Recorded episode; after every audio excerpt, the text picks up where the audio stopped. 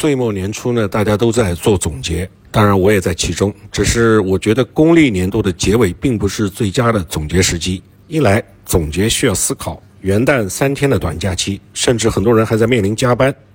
手里的事儿还没有停，就没有足够的时间；二来，总结需要以事实和数据作为基础，所以真正用来总结和反思的，应当是春节假期。那个时候不光时间充裕，而且二零二一年的全年的数据也有一部分。出台了，所以我今天要谈的并不是岁末感言，而是二零二一年底密集发布的个人所得税的相关文件。财政部、国家税务总局第四十一、四十二和四十三号公告，后两个就是四十二、四十三号公告并不重要。其中四十二号公告是针对延续实施全年一次性奖金等个人所得税优惠的政策，简言之就是全年一次性发放的年终奖可以除以十二，放到每一个月去计算个税。这样可以减轻纳税人的负担，这是一个税收优惠政策。这个政策呢将继续延期。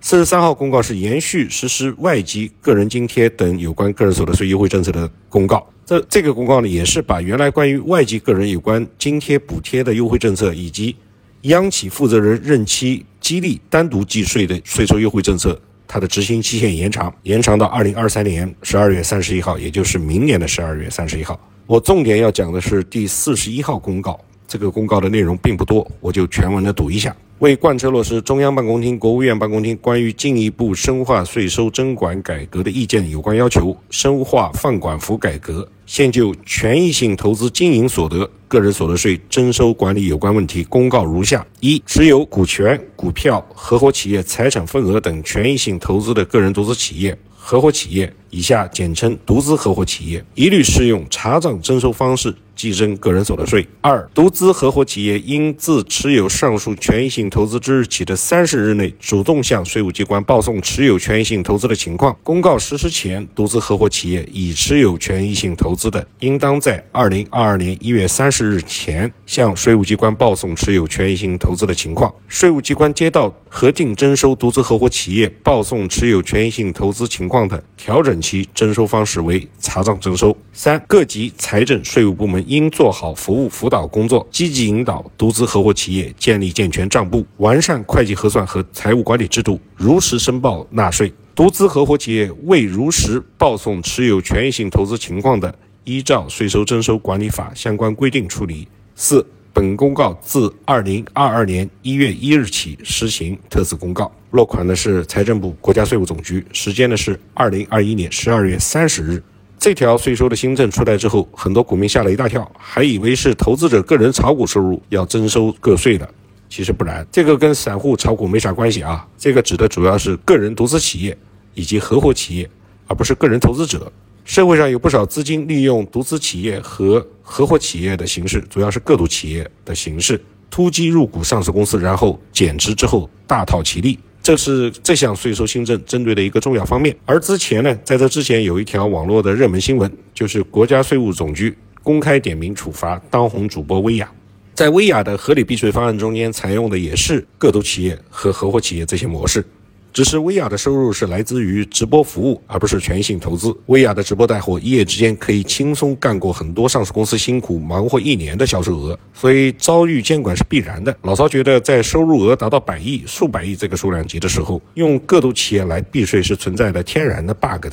薇娅聘薇娅聘请的税收团队用的方案是设立若干个个独企业和合伙企业，用这些个独企业、合伙企业的名义和厂家签署直播带货等等一系列服务协议。而这些个独合伙企业是在注册地就是注册在税收洼地的，也就是那些实施核定征收税收政策的地方。实际上，这只要是在这两年在考税法的同学们，或者考过的人，或者读过税法教材的人都知道，核定征收早就已经是税收征管下的非主流了。它仅仅限于那些小规模，等同于个体户的企业，常见于像义乌小商品市场里边的那种商户。这种政策的给予本来就存在地方和中央的冲突。地方政府呢，为了吸引税收，不断挑战税法的权威，将擦边球打到了极致。而中央政府呢，在比较庞大的监管成本之下，也很难点线面全部顾及到，所以给了这种税收政策一定的空间。但是空间归空间。在大数据的技术面前，税收和收入的